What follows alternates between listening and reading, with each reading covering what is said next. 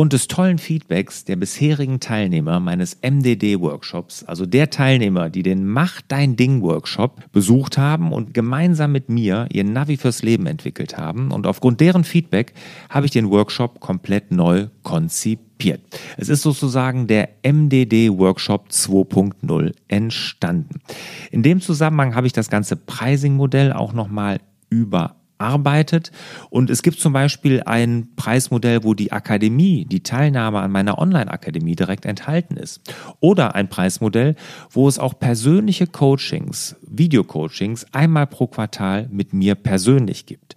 Ja, alles das findet ihr unter larsbobach.de-mdd und es gibt dieses Jahr nur noch zwei Termine. Ja, also nur noch zwei Termine für den MDD-Workshop. Also wenn ihr daran teilnehmen wollt, dann meldet ihr euch am besten direkt an.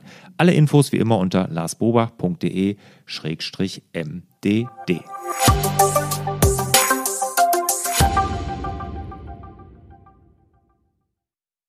Hallo und herzlich willkommen zum Podcast Selbstmanagement Digital. Wir geben Orientierung im digitalen Dschungel, sodass wieder mehr Zeit für die wirklich wichtigen Dinge im Leben bleibt. Mein Name ist Lars Bobach und ich habe gesprochen mit dem Experten für die integrale Selbstverwirklichung, Veit Lindau.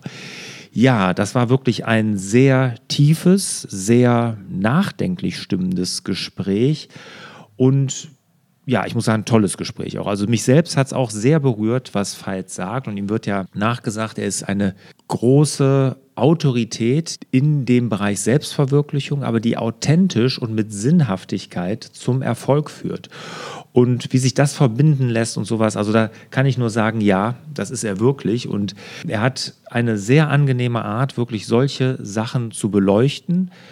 Und ja, mir hat es einfach riesen Spaß gemacht und ich hoffe, euch hat es auch so gefallen. Zusätzlich möchte ich euch noch seinen Podcast ans Herz legen, der heißt Seelengevögelt und damit startet auch das Interview.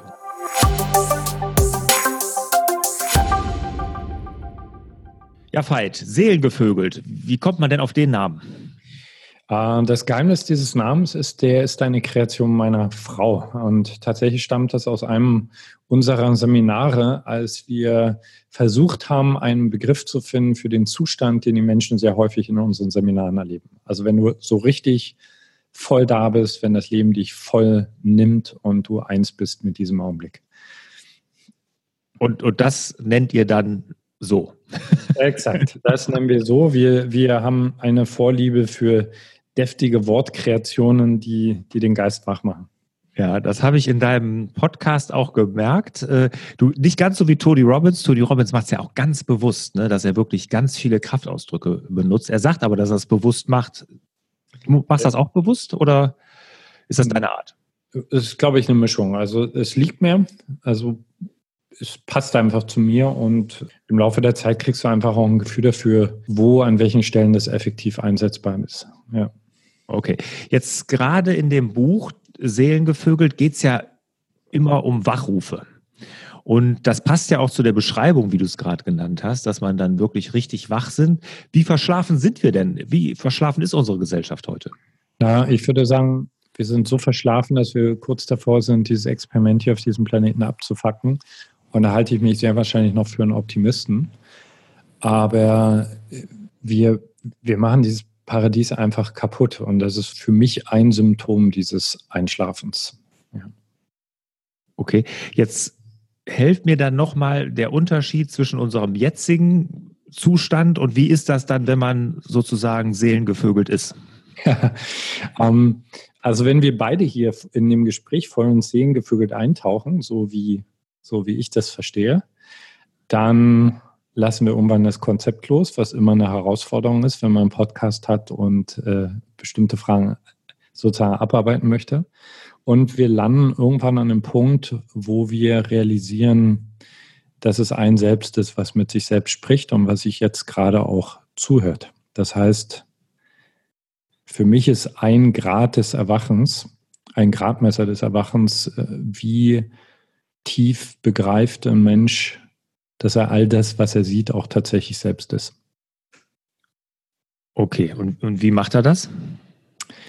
Indem er den urteilenden, trennenden Geist entspannt, indem er hierher kommt in die Präsenz. Ich meine, da gibt es viele Techniken. Ich bin großer Fan von, von einem Training der Achtsamkeit.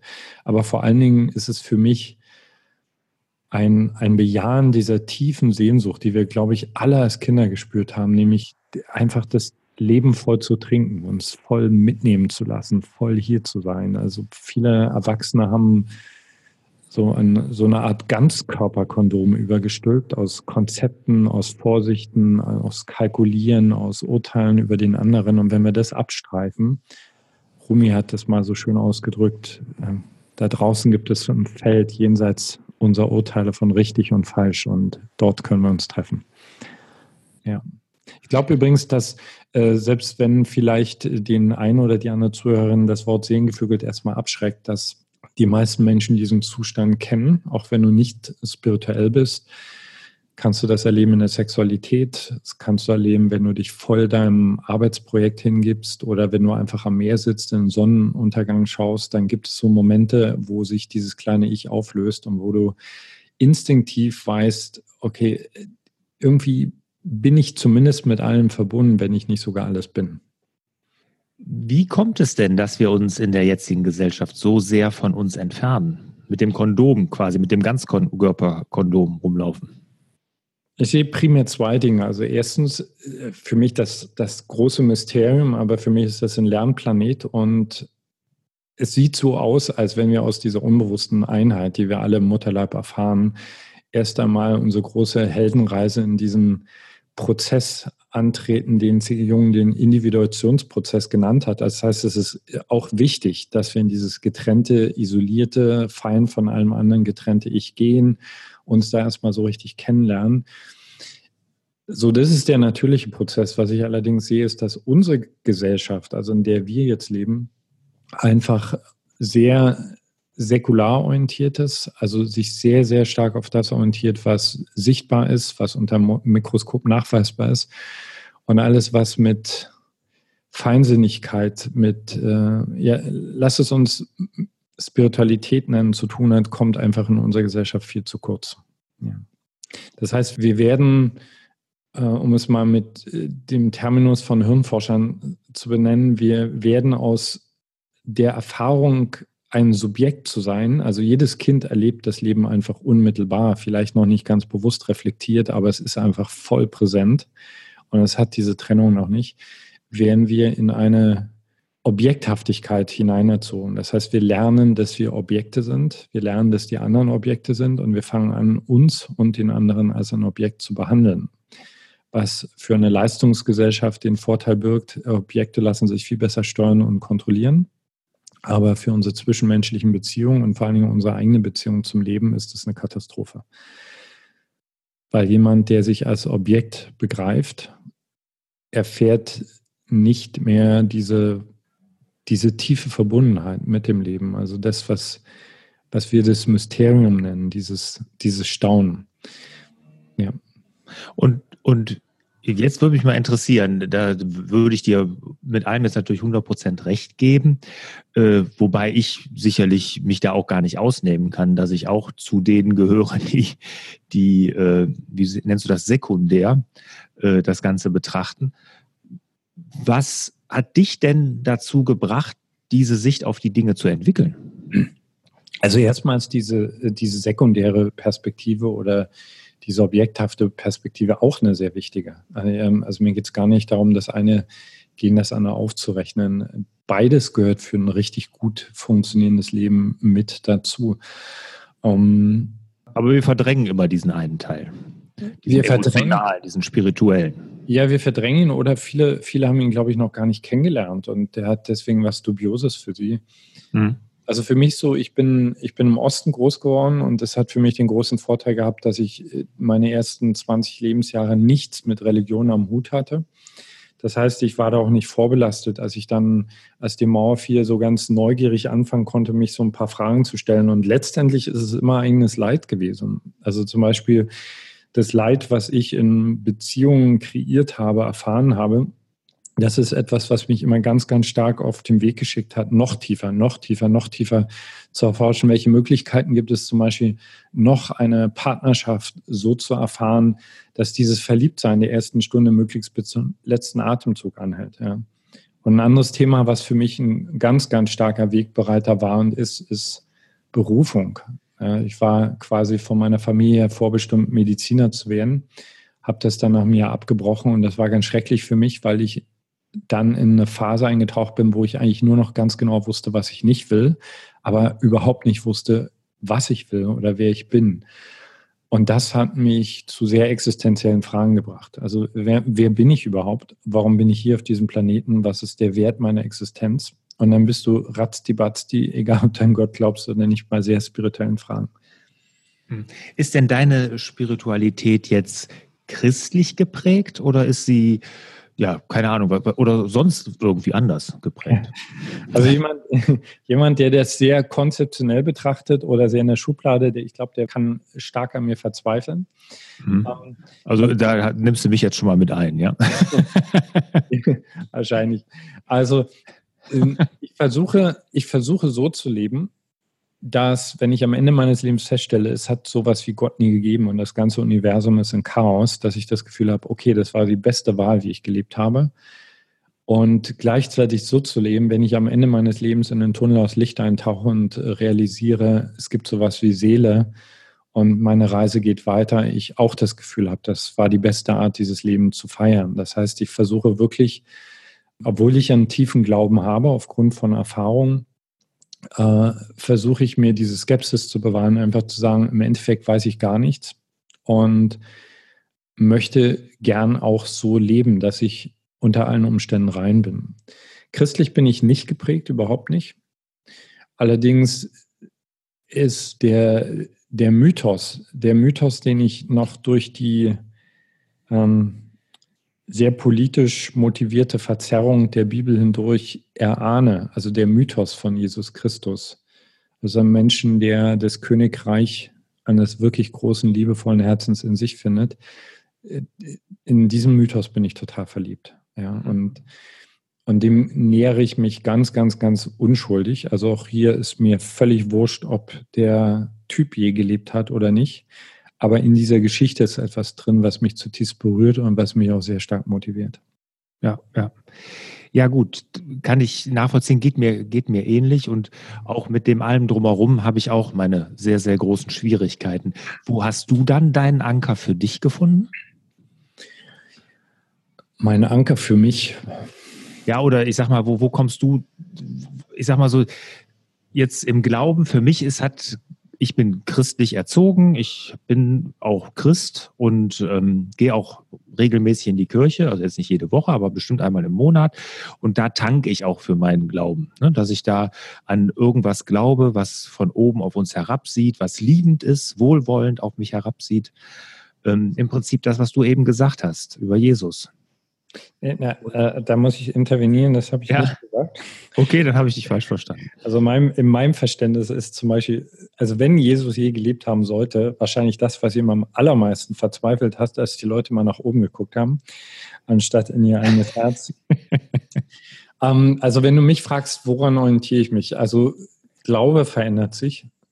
Woran ich mich orientiere, sind also Erfahrungen, weißt du, sehr, sehr viele Erfahrungen, die ich im Laufe der letzten ich würde jetzt mal sagen, ich bin seit 30 Jahren mehr oder weniger bewusst auf diesem Weg machen durfte. Erfahrungen in mir, Erfahrung in der Beziehung mit anderen Menschen, sehr, sehr viele Erfahrungen mit meinen äh, Klienten und Seminarteilnehmern, die mir also äh, völlig klar machen, dass ich nicht dieser Körper bin, sondern dass es etwas wesentlich, wesentlich Größeres in uns allen gibt.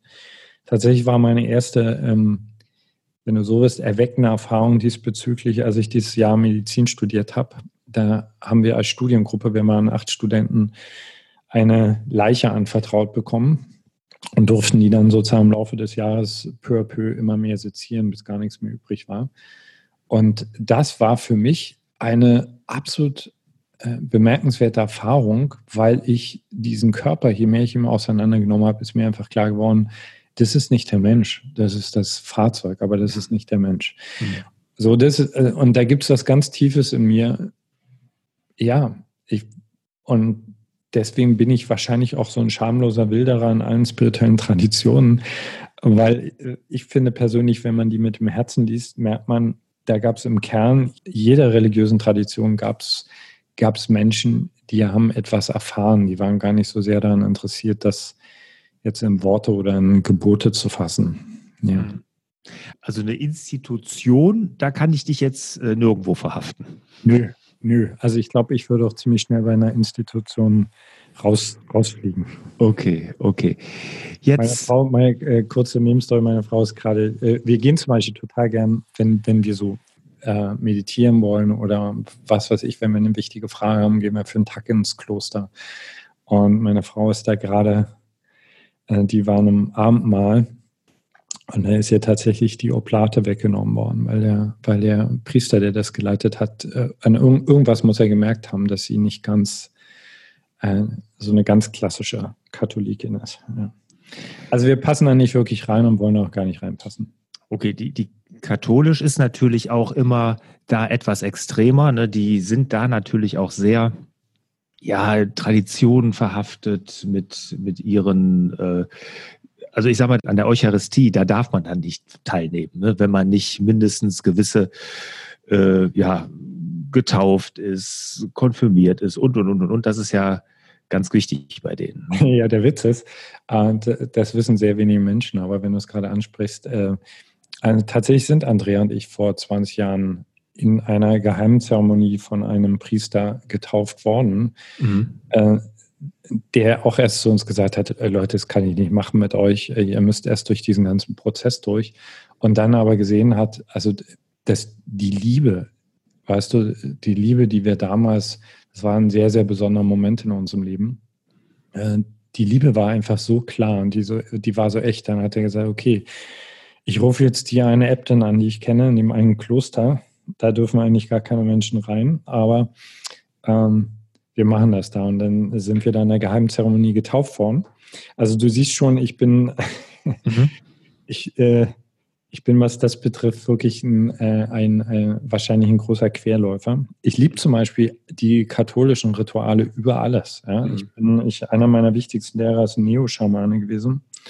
Und ich weiß um die Kraft von starken Ritualen und äh, ich liebe, ich liebe die katholischen Rituale und ich finde es sehr, sehr schade, was äh, viele verknöcherte Priester daraus machen. Ja, absolut. Und dann auch so, so stigmatisch die Dinge dann umsetzen, wie jetzt deiner, deiner Frau oder dann den, da die Eucharistie verweigern. Ne? Ja. ja. Das ist schon, schon wirklich, wirklich schade. Ähm, also du bist da an allen Seiten offen, das ist ja schon mal, mal, sehr gut. Aber was mich jetzt interessieren würde, wir sind, du sagst verschlafen, wir müssen uns öffnen für diese Spiritualität. Wie schafft das denn jetzt der Normalbürger, sich da zu öffnen? Was würdest du dem denn raten? Ja, ich glaube nicht, dass wir das müssen. Ich glaube, dass die, wenn es so etwas gibt wie Gott, ja, und lass uns sagen, es gibt eine extrem unglaublich liebevolle Quelle dieses ganzen Universums, dann liegt, glaube ich, der größte Akt dieser Liebe darin, äh, uns die Wahl zu lassen. So. Und ich glaube nicht, dass ein Mensch erwachen muss. Und ich beobachte sehr, sehr viele Menschen dabei, die selbst, wenn sie vor Wahl also bewusst stehen, immer noch sogar sehr bewusst sagen, ich will gar nicht wach werden. Ich will gar nicht wach werden. Gib mir irgendeine Pille, lass mich irgendeine Fernsehserie anschauen. Ich will gar nicht wach werden. Aber um, eben hast du doch gesagt, dass diese Sehnsucht in allen von uns steckt, oder? Ähm, vielleicht ist es meine Hoffnung. Nein, ich mhm. glaube tatsächlich, ich glaube tatsächlich, dass es so ist. Nur ich weiß nicht, äh, dir ist doch bestimmt schon mal ein Mensch begegnet, weißt du, der, der sich natürlich in der Tiefe total nach Liebe sehnt. Aber wenn du Angst hast vor dem Weg dahin oder wenn du vielleicht gar nicht mehr daran glaubst, dass dir das zu, zusteht oder du hast Angst vor den Konsequenzen, dass du deine Sehnsucht einfach kaputt machst. Und ich glaube, weil wir ja schon so viel über Gesellschaft gesprochen haben, ich glaube, ein charakteristisches Merkmal unserer Gesellschaft ist, dass es die heiligste Sehnsucht eines Menschen nicht wirklich ernst nimmt, sondern ihm permanent irgendwelche Ablenkungen anbietet. Mhm. Also äh, ich will nicht alle Depressionen in diese Richtung hin pauschalisieren, aber ich bin absolut sicher, wenn wir Menschen, wenn wir am Morgen wach werden und wir würden merken, hey, mein Herz ist traurig, das nicht übergehen würden mit einem Kaffee oder mit einem coolen Spruch, sondern uns wirklich hinsetzen würden und uns fragen würden, wonach sehnt sich mein Herz, dann hätten wir weniger Depressionen auf diesem Planeten.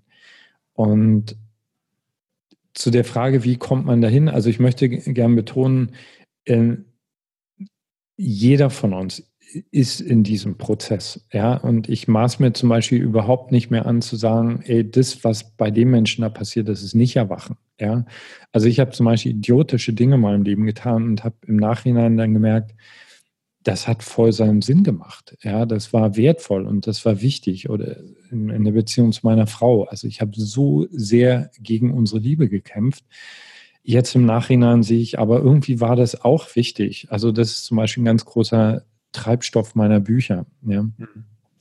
Also wenn das jetzt gerade jemand hört und für ihn macht das mit dem Erwachen Sinn, ich möchte gerne nochmal betonen, für mich ist das überhaupt nichts Religiöses. Ja? Mhm. Ich äh, kenne Menschen, die glauben überhaupt nicht an Gott, aber die befinden sich in einem tiefen Erwachensprozess. Die nennen das vielleicht anders, die sagen, ich werde wacher, ich werde liebevoller, ich werde bewusster. Was es vor allen Dingen, glaube ich, braucht, ist einfach äh, Raum, damit Seele zu uns sprechen kann. Und dann ist, da bin ich hundertprozentig überzeugt, dann ist eigentlich immer alles da. Ja, da ist eine Stimme in uns. Da ist eine Stimme in uns, die sagt, ich bin nicht glücklich auf dieser Arbeit. Das war nicht okay, dass ich hier meine Stimme so erhoben habe. Diese Stimme kriegt nur viel, viel zu wenig Raum. Und ich glaube, gerade deswegen haben so viele Menschen auch Angst, dieser Stimme zu folgen, ähm, weil wir vielleicht Angst haben, dann im weltlichen Kontext nicht mehr so erfolgreich zu sein und so weiter und so weiter. Jetzt ist ja ein Kernthema bei dir da die Achtsamkeit. Das ist ja auch damit kann ich mich ja auch einen Weg dahin machen, mhm. wach zu werden. Was gibst du dafür? Würdest du dafür Ratschläge geben für mehr Achtsamkeit? Also erstmal muss ich gestehen, ich fand Achtsamkeit immer voll uncool. also ich bin eher so ein, so ein Speedy Gonzales. Also ich, ich mag es auf Speed zu sein. Ich mag wirklich viel, viel zu stemmen. Und mein erstes Meditationsretreat, wo ich einfach zehn Tage lang nur meinen Atem beobachten sollte, das war die Hölle. Ähm, ich habe äh, Achtsamkeit tatsächlich. Mittlerweile machst du aber einen sehr entspannten und sehr ruhigen Eindruck. Also das, du, das, das du ist jetzt, nicht so rüber. Das ist ja jetzt auch über 25 Jahre her. Okay. Ähm, ich will einfach nur sagen, ich habe Achtsamkeit wirklich äh, durch Notwendigkeit kennengelernt. Mittlerweile schätze ich es absolut. Ich glaube, das ist das wirklich äh, das Überlebenselement in den kommenden Jahren sein wird, weil die Zeiten werden nicht ruhiger, die werden immer wilder, die werden immer komplexer. Immer mehr Menschen äh, drehen durch, können diese ganzen Informationen gar nicht mehr verarbeiten. Also Achtsamkeit kann ich nur jedem ans Herz legen. Und es beginnt für mich wirklich damit, äh, nicht zu denken, dass es damit getan ist, dass ich jetzt mal für ein paar Minuten meinen Atem beobachte, sondern äh, dass ich das richtig trainieren muss. Ich muss es einfach trainieren. Ich muss es regelmäßig trainieren. Also ich liebe zum Beispiel unsere stille Retreats, weil die sind auch für mich sowieso zweimal im Jahr so ein Zäsurpunkt. Für eine Woche die Klappe halten, nur den Atem beobachten und dann wird das wieder tiefer und tiefer. Und dann muss jeder seine eigene Technik finden. Das finde ich du machst Zwei, ganz kurz, dass ich da einhake. Zweimal im Jahr eine Woche schweigen. Exakt, das leite ich selbst und das sind meine liebsten, liebsten Seminare. Ja, da musst du nichts sagen, das ist schon klar. Das ist ja, relativ einfach. Ja, das ist einfach und schwierig, weil natürlich am Anfang oft die, ich sage jetzt mal, die Leute, die neu dazukommen, so ein bisschen Amok laufen.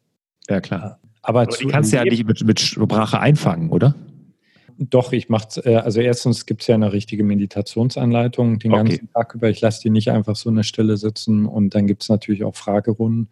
Mhm. Aber warum ich das so liebe, ist einfach zu sehen, wie Menschen, die nicht über ihren Namen sprechen, die nicht mit ihrer Geschichte angeben, die keine Gelegenheit haben, über ihr Problem zu sprechen, innerhalb von Tagen anfangen zu leuchten. Innerhalb von Tagen präzise Antworten auf ihre Fragen bekommen, einfach weil sie mal eine Weile die Klappe halten. Also da fängt es für mich an. Klappe halten, auf den Atem konzentrieren und das möglichst in einem professionellen Rahmen üben. Toll. Und das ist jetzt, ich sag mal so, der Start dahin und täglich Meditation machst du auch? Mhm. Ich mache das täglich. Allerdings mittlerweile erlaube ich mir den Luxus zu variieren. Also es gibt zum Beispiel Zeiten, da bin ich irgendwie zu unruhig, um mich am Morgen hinzusetzen. Dann tanze ich mit verbundenen Augen 20 bis 30 Minuten. Also ich mag auch bewegte Meditationen. Genau, aber meist sitze ich. Ja. Was würdest du denn jemand raten? Ich habe da schon mal, ich habe auch damit angefangen. Ich musste mir so eine App nehmen, sonst hätte ich das gar nicht geschafft, glaube ich. Und dann auch nur so ganz kurze Sequenzen, die Seven Mind, also sieben Minuten. Mhm. Ähm, was würdest du denn jemand raten, der sich damit schwer tut? So, so ein Tipp, um da überhaupt mal mit anzufangen oder da reinzukommen? Gutes Stichwort von dir. Also wirklich äh, erstmal dir klar zu machen, dass jede Minute zählt. Also mein, mein erster Meditationslehrer, als ich total verzweifelt war, der hat zu mir gesagt, Veit, jeder einzelne Atemzug, den du wieder in der Gegenwart verbringst, löst diesen Wahnsinn auf. Ja. Also wirklich mit kleinen Sachen anzufangen, ruhig mit so einer App äh, zu experimentieren, warum nicht? Langfristig würde ich jedem empfehlen, mindestens einmal einen richtig guten, fundierten Meditationskurs zu machen. Ja, da gibt es gerade im deutschsprachigen Raum gibt es wirklich viele gute Angebote. Oder was auch gut ist, sind die, ich glaube, MBSR oder so ähnlich wird es ausgesprochen, also die Achtsamkeitstrainings mhm. Von dem, äh, wie heißt der gleich, Kabat heißt der, glaube ich. Ja. Also das findet man, weil ich für mich festgestellt habe, mich zu Hause hinzusetzen und jeden Tag mit zehn Minuten anzufangen, das bringt mich nicht so sehr in die Tiefe, als wenn ich wirklich mal für eine Woche aussteige und dann erstmal so einen richtigen Cut setze. Und äh, Meditation hat schon auch viel damit zu tun, den Geist erstmal darauf zu konditionieren, in eine ganz andere Richtung zu schauen. Und dafür ist es gut, mal richtig rauszugehen. Ich mhm. sage immer, du musst, äh, um dich dem ernsthaft zu stellen, musst du erstmal realisieren, was du für ein großes Problem hast. Ja, weil, äh, also viele Leute assoziieren, glaube ich, mit Achtsamkeit, oh, dann bin ich ganz peaceful. Aber meine Erfahrung ist, am Anfang bedeutet Achtsamkeit, fuck, ich krieg erstmal mit, was da eigentlich für ein, zum Teil für ein wahnsinniger Dialog in meinem Kopf tobt. Mhm. Ja, und dann brauche ich ein gutes, ein wirklich, wirklich gutes Argument, um auf meinem Hintern sitzen zu bleiben. Letztes Thema, was ich gerne bei dir ansprechen würde, ist das Thema Selbstliebe. Da hast du ja auch ein Buch zugeschrieben. Mhm. Heirate dich selbst. Und da würde mich auch mal interessieren, äh, deine Erfahrung. Warum sind wir so harte Kritiker zu uns selbst? Ja, um den Bogen zu schlagen, das hat etwas damit zu tun, wir werden in eine Leistungsgesellschaft hinein erzogen. Und das muss man einfach ganz klar sagen. Ein Mensch, der sich selbst liebt und mit sich in Kontakt ist, ist kein gut funktionierendes, vollwertiges Mitglied einer Leistungsgesellschaft. Der stellt unbequeme Fragen. Der will an manchen Stellen einfach nicht mitspielen. Und wir alle sind in unserer Kindheit und vor allen Dingen ganz, ganz massiv durch die Schule dazu erzogen worden, uns selbst wie Objekte zu behandeln. Und ein Objekt kann man hin und her schieben. Ein Objekt kann man zwingen. Ein Objekt, da kann man auch mal auf Gefühle pfeifen. Also wir, wir, wir sind wirklich dazu erzogen worden, nicht mehr aus dem Innen heraus zu leben, weil in uns drin gibt es einen Instinkt, einen ganz, ganz klaren Instinkt dafür, was gut ist und was nicht gut ist, sondern wir sind dazu erzogen worden, von außen heraus zu leben, uns To-Do-Listen zu stellen, die abzuarbeiten, uns mehr daran zu orientieren, was die anderen über uns denken und so weiter. Und das Perverse ist, und das ist wirklich pervers, ich finde es ja immer witzig, wenn manchmal kommen Leute in unsere Seminare und haben Angst vor Gehirnwäsche und dann sage ich immer, du kannst dich voll entspannen, die ist schon lange passiert. ähm,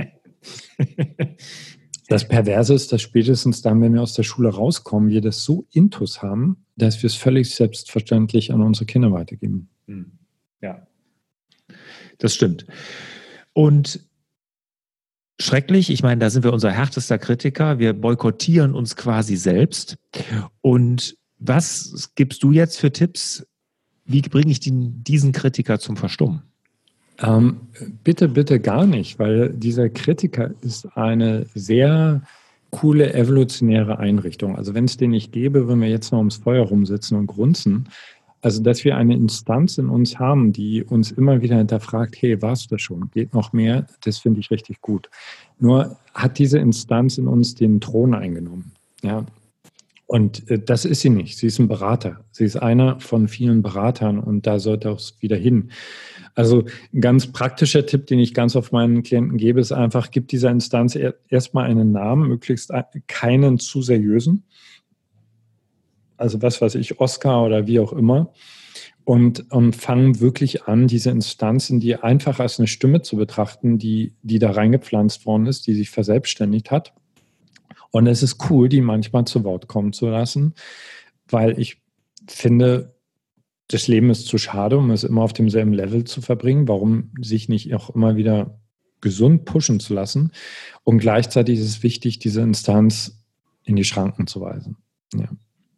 Also nicht den Raum geben, wie wir ihn jetzt antrainiert, dem dieser Kritiker, dem Oscar sozusagen den Raum geben, sondern wirklich da die, die Stimme etwas zu senken und zu sagen, okay, ich nehme ihn wahr, gebe ihm diesen etwas lustigeren Namen vielleicht und gebe ihm aber nicht den Raum.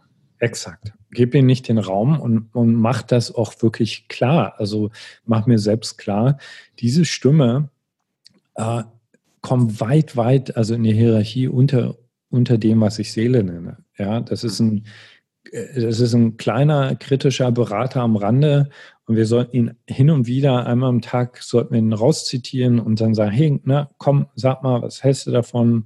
Jetzt kannst du mal richtig abmeckern. Und ansonsten sollte, sollte der mit liebevoll gütigem Humor bedacht werden. Okay, das ist, ist ein schönes Bild. Und wie, wie kriege ich mehr Selbstliebe hin? Wie schaffe ich es, mich selbst dann so anzunehmen, wie ich bin und mich selbst so zu lieben? Ja, das ist eine spannende Sache, weil ich habe ja selbst ein Buch dazu geschrieben und noch sehr viel dazu äh, ausprobiert, bis ich gemerkt habe, wenn du nicht in der Tiefe, und das ist wie so ein Schalter, der umgelegt werden kann, in der Tiefe anfängst, dir selbst mit einem radikalen Ja zu begegnen, dann wird selbst das coolste Buch über Selbstliebe oder ein Seminar dazu, du wirst es wieder benutzen, um an dir rum zu optimieren. Ja? Und dieses radikale Ja ähm, also letzten Endes ist das wirklich eine sehr spirituelle Entscheidung, nämlich von einem Punkt zu kommen, wie komme ich denn dazu? Mich anzuzweifeln. Also ich laufe da draußen rum, verstehst du, und wenn ich einen knorzigen Baum sehe, der schief gewachsen ist und bucklig, dann sage ich, boah, der ist besonders schön. Aber wenn ich in den Spiegel schaue und meine Falten sehe oder meine Neurosen beobachte, dann ist plötzlich diese arrogante Stimme in mir da, die sich anmaßt zu sagen, das wäre nicht richtig. Und ich werde erst herausfinden, wie richtig ich wirklich bin, wenn ich in der Tiefe mir selbst mit einem radikalen Ja begegne. Und das heißt nicht, das heißt nicht, ich sag Ja und Arm zu allem, also im Sinne von, ich kann jetzt total Scheiße bauen und das ist okay. Nein, ich sage Ja zu allem, was in mir ist. Ja, ich sage Ja zu dem Schmerzen. Ich sage Ja zu meinem Fettpösterchen. Ich sage Ja dazu, dass ich mein Fettpösterchen hasse. Ich sage Ja dazu meinen Zweifeln, zu meinem Nichtwissen. Und was dann passiert ist, dass ich dieses ganze System, was wir ich nennen, überhaupt erstmal entspannen kann. Ja? Und wenn es sich entspannen kann, dann merken wir plötzlich, boah, das fängt sich ja an, aus sich herauszuentwickeln. Ja? Also das ist der Kontext äh, dieses Titels von meinem Buch Heirate dich selbst. Also dir selbst ein Ja zu schenken, wo du sagst, ich, ich bin der Einzige, ich bin die einzige Version, die es von mir in diesem ganzen Universum gibt. Es ist der komplette Wahnsinn, wenn ich mir mit einem Nein begegne. Das macht überhaupt keinen Sinn. Ich beschließe jetzt, ich wähle jetzt, ich bin mir ab jetzt treu. Und ich fange an, all das, was ich bis jetzt an mir gehasst habe, ich fange an, es nach Hause zu holen. Und ich muss es nicht mögen. Ja, ich muss es nicht toll finden. Ich mag bestimmte Eigenarten an mir oder bestimmte emotionale Wunden, die mag ich immer noch nicht. Aber in dem Augenblick, wenn ich Ja dazu sage, ist es in mir, dann darf es in mir sein und dann kommt da Licht in die Sache und dann merke ich plötzlich, ey, es macht total Sinn. Also meine Wunden, weißt du, meine, meine tiefsten emotionalen Wunden, die ich so lange versucht habe, auf spirituellen Pfaden und in Psychotherapie wegzukriegen, in dem Augenblick, als ich gesagt habe, das bin ich, das gehört dazu, ich bin verwundet, haben die plötzlich alle Sinn ergeben. Meine ganze Arbeit basiert in diesen Wunden, kommt aus diesen Wunden. Was kann daran schlecht sein? Ja, wir leben in einer Zeit des Selbstoptimierungswahns, der ja genau dagegen spricht. Ne? Oh, ja. Und ich bin da auch total anfällig, ne, indem man alles trackt, alles überwacht, alles prüft, alles misst. Äh, schrecklich. Ja, ich glaube, ich glaub, dass das kippt gerade. Also ich äh, habe gerade wieder mehr mit Menschen zu tun, die echt die Schnauze voll davon haben. Ja, ich gehöre dazu. Hast du wieder einen, noch, noch einen mehr kennengelernt, äh, weil ich auch merke, dass das äh, überhaupt der Weg in die Unglücklichkeit ist. Ne? Also ja. total. Ähm, was macht dich da so optimistisch, dass es gibt? Also ich habe ich hab das große Glück in meiner Arbeit mit wirklich sehr vielen Menschen zu tun zu haben und ich beobachte das einfach. Ich beobachte, dass ähm, also Menschen, die noch vor zehn Jahren total auf dieses Chaka-Chaka und immer weiter, immer höher, also ich gehöre ja auch dazu, abgefahren sind, da ist eine Müdigkeit da. Da ist eine Sehnsucht da, wirklich zu sagen, hey, lass uns doch mal bitte einmal innehalten und uns fragen, wo, wo, wozu das alles? Ja. Hm. Und es muss kippen. Es muss kippen, also wenn, wenn mein Glaube auf einer richtigen Annahme beruht, dass wir eigentlich alle große, weite, freie Seelen sind, dann ist dieser ganze Selbstoptimierungswahn einfach lächerlich. Ja, ja. absolut, absolut. Schlagen wir so ein bisschen den Bogen zum Anfang des Gesprächs, wo wir da über die Spiritualität ja reingekommen sind, wo du sagtest, äh, dass wir wenn du optimistisch bist, wie, wie die Gesellschaft das nicht überleben wird, was zurzeit passiert. Aber jetzt hast du ja doch noch einen Funken Hoffnung. Nee, ich, äh, ich glaube, dass ich glaube an Wunder. Ich glaube wirklich an Wunder. Ich glaube daran, äh, dass Felder kippen können, wenn eine gewisse kritische Masse überschritten ist. Und selbst wenn bestimmte Zahlen im Augenblick vielleicht dagegen sprechen. Ich glaube zutiefst am Wunder, ja. Und ich sehe auch, ich sehe einfach so viel Großartiges unter Menschen. Weißt du, also, und das sind oft, oft sind es Menschen, die keiner kennt, ja, die so großartige Gesten dem Leben gegenüber, anderen Menschen gegenüber bringen, dass ich, ich kann gar nicht anders als an uns glauben, ja. Es geht mir genauso. Ich bin auch, ich glaube an den Menschen, ich glaube auch, es gibt wirklich so viele großartige Menschen. Es sind oftmals die Stillen, ne, die im Hintergrund, die für sich so tolle Arbeit machen, denen einfach, die gar nicht die Bühne suchen, sondern einfach nur gute Arbeit machen. Mhm. wertvollen Beitrag in der Gesellschaft leisten. Ja. Veit, tolles Interview bis hierhin. Danke. Wirklich toll. Stellst aber auch schöne Fragen. Danke. Du gibst hier eine ganz, ganz tolle Tiefe. Leider muss ich dich mit meinen Schlussfragen noch quälen. Und die wirken dann mit allem, was wir bisher gesprochen haben, dann doch ein bisschen profan, muss ich sagen. Mal schauen. Welches ist denn der wichtigste Produktivitätstipp? Mach dir so oft wie möglich bewusst, dass du stirbst. Und dass egal woran du glaubst, dass zumindest diese Lebensspanne absolut endlich ist und niemand von uns weiß, wie lange er Zeit hat. Und das wird äh, ein ganz anderes Licht auf die Frage werfen, was ist wirkliche Produktivität? Also was ist wirklich wesentlich? Und in den wesentlichen Dingen wird es deine Produktivität enorm steigern, weil du gar, gar nicht mehr die Zeit hast zu zögern. Meine absolute Lieblingsantwort war das. Mhm. Weil sehe ich nämlich absolut genauso. Welche Apps oder welchen Internetdienst kannst du der Selbstmanagement Digital Community empfehlen?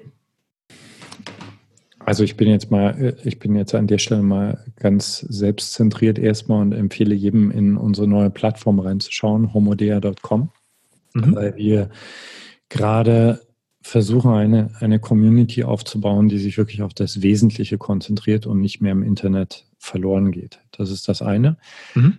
Um, ähm, und wer jetzt wirklich arbeitet, auch in Teams arbeitet etc., ist, ist sicher ein alter Hut. Ich kenne es tatsächlich jetzt erst seit einem Jahr, bin aber sehr überzeugt davon, ist Slack. Was war die größte Herausforderung als Unternehmer und was hast du daraus gelernt? Da befinde ich mich noch drin. Irgendwann realisiert zu haben, dass ich ein zum großen Teil digitales Unternehmen habe Also das ist mehr oder weniger passiert, das war so nie geplant. Und dass das eine völlig andere Herangehensweise an Projektmanagement hat, an äh, wie übersetze ich das, was in meinem Kopf ist, in den Kopf eines Nerds und so weiter. Also das habe ich komplett, wirklich komplett unterschätzt und das hat für sehr, sehr viel Leid und ähm, auch ordentliche energetische, zeitliche und finanzielle Verluste geführt. Also sich für vielleicht für die Zuhörer und Zuhörer, um das nochmal direkter zu machen, sich mit der Frage zu beschäftigen, was, was bedeutet digital eigentlich wirklich? Das ist ja, ich meine, jeder spricht davon, aber ich glaube, wenig Menschen setzen sich mal hin und machen sich klar, dass digital äh, ist eine komplette Welt in sich mit ganz, ganz bestimmten wundervollen Seiten und aber auch mit irre großen Risiken verbunden. Und wir sind da, glaube ich, alle so reingeschlittert und müssen äh, bitte, bitte so verantwortungsvoll hinschauen wie möglich, was passiert da gerade. Ja. Es ist ein cooles Medium, ich liebe es. Und ich habe äh, in den letzten Jahren großen, großen Respekt dafür entwickelt. Welches Buch hat dich denn als Unternehmer und Mensch am meisten geprägt? Ähm, als Mensch der Kurs im Wunder. Das ist äh, witzigerweise, weil wir haben ja viel über Christentum gesprochen, sehr stark christlich geprägtes Buch, sollte man sich aber nicht davon abhalten lassen. Er hat eine äh, radikale Denkverschiebung bei mir herbeigeführt. Liebt das Buch. Am besten einfach mal im Buchladen reinschauen. Als Unternehmer. Als Unternehmer mag ich eigentlich äh, ich mag solche Bücher, weißt du, wie die Biografie von Richard Branson. Sowas, mhm. sowas inspiriert mich einfach sehr. Ja. ja. ja. Auch wenn es mich dann immer erst nochmal frustriert. ja, kann ich, kann ich verstehen. Äh, welcher ist denn der beste Ratschlag, den du jemals erhalten hast? Beste Ratschlag, ähm, den habe ich mal von einem meiner wichtigsten Lehrer erfahren in einem Seminar, wo ich ihm eine dachte, ich stelle eine kluge Frage, aber ich wollte, glaube ich, nur selbst klug dastehen mit der Frage. Und er hat mir eine Gegenfrage geantwortet. Er hat mich gefragt, Veit, wenn es eine einzige Sache gäbe in diesem Leben, die du hundertprozentig garantiert bekommen, erfahren, erfüllen kannst, und du müsstest dafür aber alle anderen Dinge loslassen, was wäre das? Und äh, ich habe damals das Glück gehabt, dass für mich die Antwort gleich sofort klar war und ich kann sagen, dass ich seitdem in einem anderen Universum lebe. Okay, ich kann mir die Antwort schon fast denken. Zum Abschluss, wie kann jetzt die Selbstmanagement Digital Community mit dir in Kontakt treten? Wo findet man dich im Netz? Was hast du für Angebote? Also einfachste Weg ist, glaube ich, erstmal meinen Podcast zu abonnieren, zum Beispiel iTunes, Spotify, YouTube und äh, also wenn du einen tiefen Geschmack von meiner Arbeit bekommen möchtest, ist homodea.com ein cooler Platz, weil da stellen wir jetzt alle meine Kurse rein. Was ich sehr empfehlen kann, weil das schließt gerade sehr an an das, was wir besprochen haben, ist mein Kurs, der ist jetzt gerade rausgekommen, Victor in Peace. Der, also der radikalste Kurs, den ich hier rausgebracht habe, der sich sehr, sehr auf diese essentielle Ebene bezieht. Und ähm, man kann auf Homodea, kann man einfach eine ich weiß jetzt gar nicht wie lange, Monat, 14 Tage gratis testen, einfach mal reinschauen. Da kriegt man, glaube ich, einen guten Geschmack. Mhm. Und die Kurs heißt, ist ein Online-Kurs. Ist ein Online-Kurs, genau. Mhm. Aber wenn ich das richtig verstanden habe, gibst du ja auch Workshops, ne? Also wo man auch präsent exakt, ist. Exakt, das ist mir, das ist mir immer das Liebste. Mhm. Das, äh, aber erfahrungsgemäß so, Leute wollen ja doch erstmal gucken, was das für ein Typ ist. Mhm. Aber logisch, also real in die Augen schauen, sich die Hand geben, miteinander lachen, das ist immer noch das Beste. Oder schweigen. Oder schweigen, das ist für mich dann das Allerbeste. genau. Veit, vielen, vielen Dank. Das war wirklich ein ganz tolles Interview. Das war sehr tiefgründig, gibt viel zum Nachdenken, mir zumindest. Und auch das Buch, was du empfohlen hast, das ist jetzt ein Klick entfernt. Das werde ich mir sofort bestellen. Cool. Ich danke, danke dir. Ich danke ja. dir für die Fragen und für den offenen Raum, den du den Antworten geboten hast. Vielen, vielen Dank dir. Und ich wünsche dir natürlich, Veit, und euch natürlich wieder mehr Zeit für die wirklich wichtigen Dinge im Leben. Ciao. Ciao, ciao.